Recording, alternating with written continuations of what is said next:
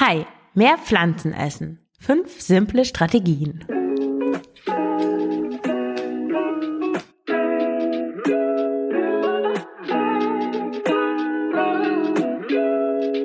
Herzlich willkommen zum Frugales Glück Podcast, dem Podcast über Minimalismus, Nachhaltigkeit und vegane Ernährung. Mit mir, Marion Schwenne. Hier erfährst du, wie du mit weniger besser leben kannst. Viel Spaß dabei!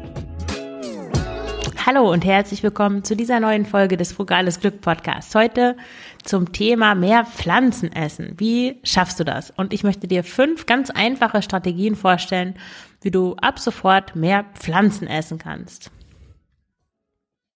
Der erste Tipp ist, dass du pflanzliche Alternativen ausprobierst. Es gibt ja mittlerweile eine riesige Auswahl an pflanzlichen Alternativen zu tierischen Produkten und die wächst auch immer, scheint mir jedes Mal, wenn ich in Deutschland bin, bin ich erstaunt, was es alles gibt. Und ja, warum probierst du nicht einfach mal was Neues aus? Zum Beispiel kannst du Pflanzenmilch mal ausprobieren, wenn du das noch nie gemacht hast. Pflanzenmilch kannst du eigentlich so einsetzen wie, wie normale, wie Kuhmilch. Du kannst sie in den Kaffee tun, ins Müsli, ins Porridge oder auch Soßen sind super mit Pflanzenmilch.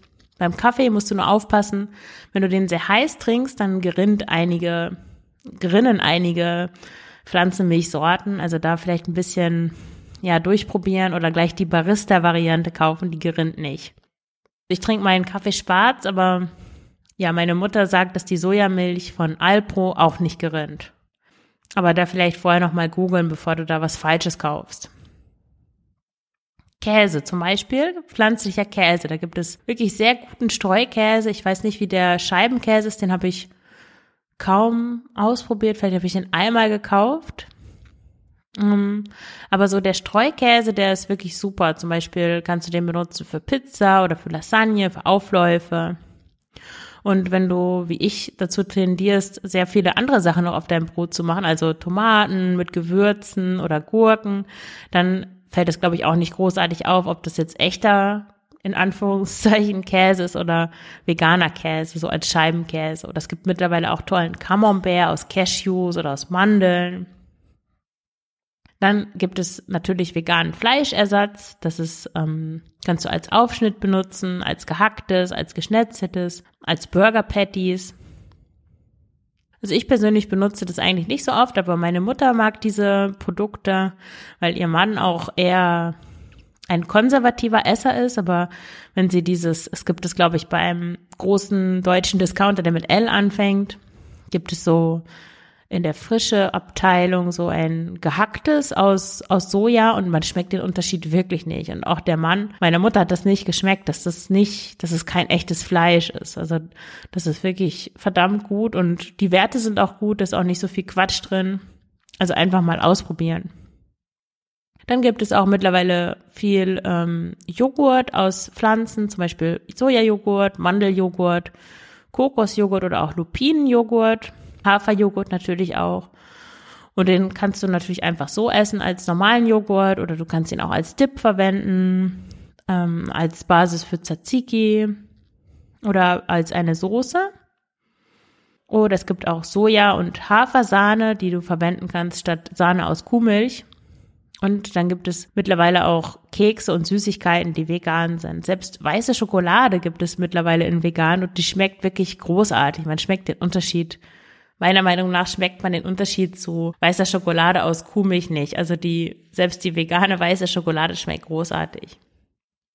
Oder neulich habe ich gesehen, sogar der, ähm, es gibt sogar einen veganen KitKat, der hat mich hier in der Kasse von Albert Hain, diesem ähm, niederländischen Supermarkt, angelacht. Ich habe den gekauft und der schmeckte wirklich wie das Original. Also einfach mal ausprobieren, einfach mal die vegane Variante kaufen und gucken, ob ob du damit auch klarkommst und warum solltest du dann noch die konservative Variante kaufen. Und der nächste Tipp ist, lass dich inspirieren. Oft ist es ja so, dass pflanzliche Vollwertkost anders aussieht als so das typische deutsche Dreierlei aus Fleisch, Sättigungsbeilage und Gemüse. Aber es gibt ja viele andere Zubereitungsarten, zum Beispiel Bowls, Curries oder Dals, also auf Basis von Linsen aus der indischen Küche. Du kannst zum Beispiel einfach mal bei Google nach Vegan Food Porn oder so gucken, googeln. Und dann bekommst du bestimmt Lust, mal was Neues aus, auszuprobieren, was halt nicht nur aus Fleisch, Kartoffeln, Böhnchen besteht, sondern was bunt ist und ein bisschen exotisch vielleicht und andere Geschmäcker kombiniert und auch frisch ist und ja, also einfach mal, einfach mal schauen, Kanäle finden, die dir gefallen, wo du dann immer wieder neue Inspirationen bekommst. Und dann der dritte Tipp, schon immer pflanzlich. Es gibt in den Küchen dieser Welt wirklich eine ganze Reihe von Gerichten, die immer schon vegan waren. Ich möchte dir nur ein paar Beispiele nennen, zum Beispiel Spaghetti Napoli oder Spaghetti Arabiata aus der italienischen Küche sind vegan.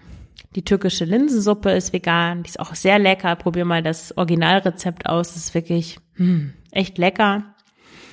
Falafel mit Salat und Hummus, vietnamesische Nudelsuppe oder gibt es auch ganz tolle Rezepte, wirklich, oh, das ist mega lecker jetzt gerade zum Herbst, Winter hin, ist so eine wärmende Suppe eh toll.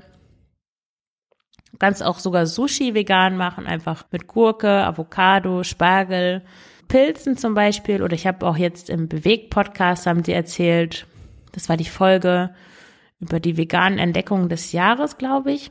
Und da haben sie erzählt, dass Freunde tatsächlich so ein veganes Schnitzel ähm, in Sushi eingerollt haben. Also die haben das Schnitzel gebraten und haben dann so dünne Streifen daraus geschnitten und das dann in die, in die Sushi-Rollen eingearbeitet. Also das scheint mir auch eine sehr gute Idee zu sein, um nicht immer nur Sushi mit Gurke zu essen als Veganerin. Und zum Beispiel gibt es thailändischen Klebreis mit Mango, also dieser Mango Sticky Rice. Weiß ich nicht, ob du das kennst, aber das kann, kannst du auch als regionale Variante machen mit Birne oder Pfirsich zum Beispiel. Das ist auch ein typisches veganes Rezept oder einfach Pommes mit Ketchup. oder mit veganer Mayonnaise gibt es ja auch. Ich persönlich mag Pommes am liebsten mit Mayonnaise, nicht so gerne mit Ketchup. Und ich nehme dann einfach, wenn ich weiß, ich gehe zum Beispiel mit meiner Tochter, naja, vielleicht einmal im Monat in die Pommesbude und wir wohnen ja in Belgien und da sind Pommes so eine Art Nationalgericht und die sind auch wirklich sehr lecker. Ich würde nicht sagen, sie sind besser in, als in Deutschland, aber naja, sie sind schon gut und dann, wenn ich weiß, dass wir da hingehen, nehme ich einfach meine vegane Mayonnaise von zu Hause mit. Das finden einige Leute vielleicht assi, aber solange da nichts Veganes angeboten wird, ich frage auch immer nach, habt ihr vegane Mayonnaise? Sie sagen nein und ja, bevor ich meine Pommes dann trocken esse oder mit Ketchup, was ich nicht mag, nehme ich einfach meine Veganese mit.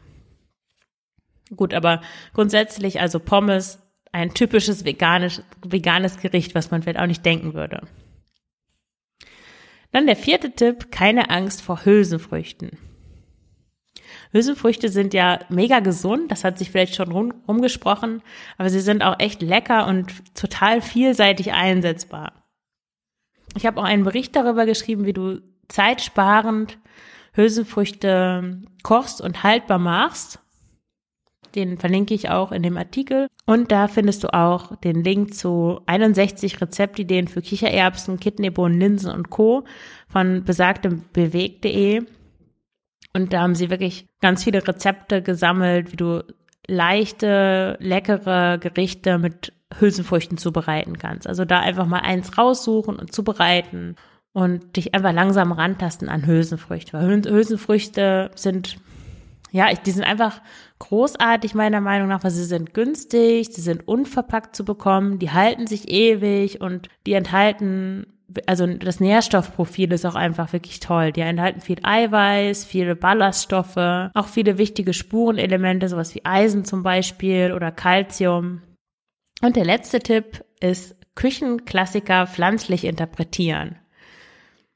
Es ist ja leider so, dass schon viele Küchenklassiker die sogenannten Fleisch, Eier oder Milchprodukte enthalten, aber es ist eigentlich total einfach, diese tierischen Lebensmittel durch pflanzliche Alternativen zu ersetzen. Und dadurch reduziert sich interessanterweise auch der Kochaufwand, du sparst Geld und du tust auch noch der Umwelt was Gutes.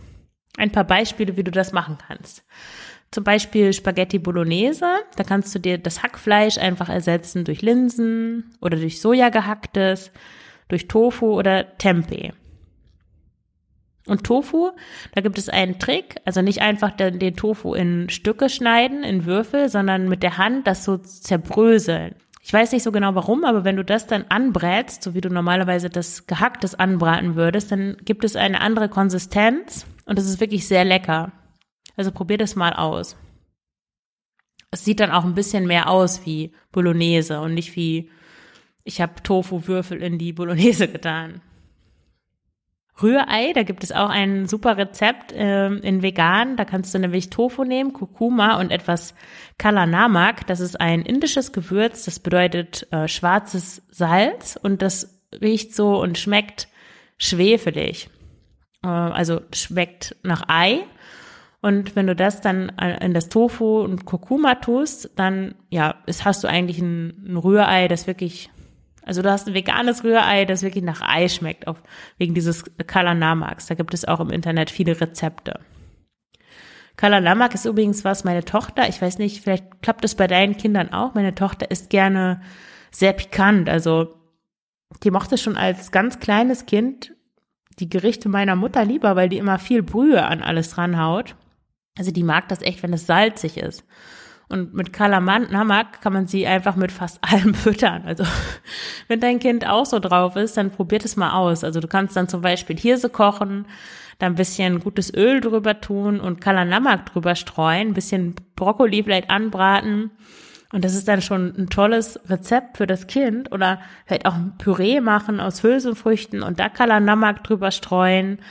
Dann hat es auch gleich so was ja, so ein, ist dann so ein heimeliger, eieriger äh, Kartoffelpüree, so, so in dem, in dem Style.